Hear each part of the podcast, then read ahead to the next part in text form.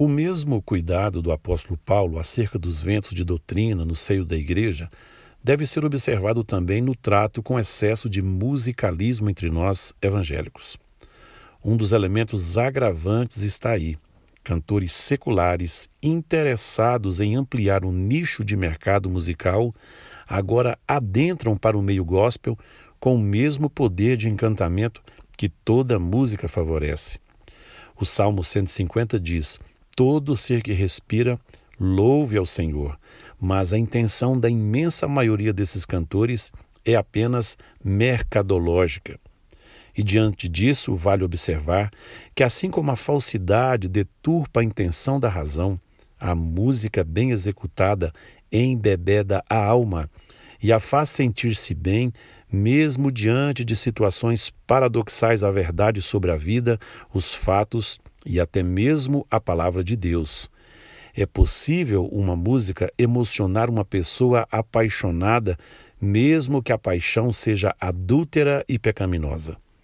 E o cuidado com esse encantamento musical deve ser de primeira ordem para nós, pastores, pois a alegria excessiva, resultante do massagear das emoções provocadas pela musicalidade nos cultos, muitas vezes se torna no simulacro de uma santidade que, na verdade, esconde a vida desregrada de cantores que não conhecem verdadeiramente o que vem a ser santidade.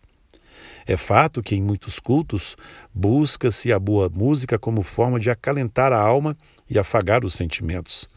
Quando isso é feito coletivamente, o resultado é extraordinário e até mesmo encantador. Mas esse sentir-se melhor, quando estamos diante de coisas sagradas, pode estar carregado de engano. Nem sempre o grito de alegria no culto suscitado pela musicalidade excessiva assegura vitória espiritual sobre o reino do mal.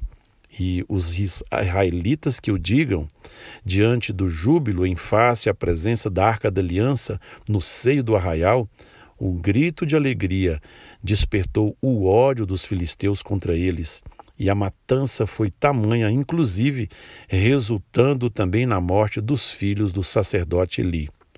Eis aí um famoso momento de júbilo que em nada assegurou a vitória dos israelitas sobre o maior inimigo que tiveram ao longo da história.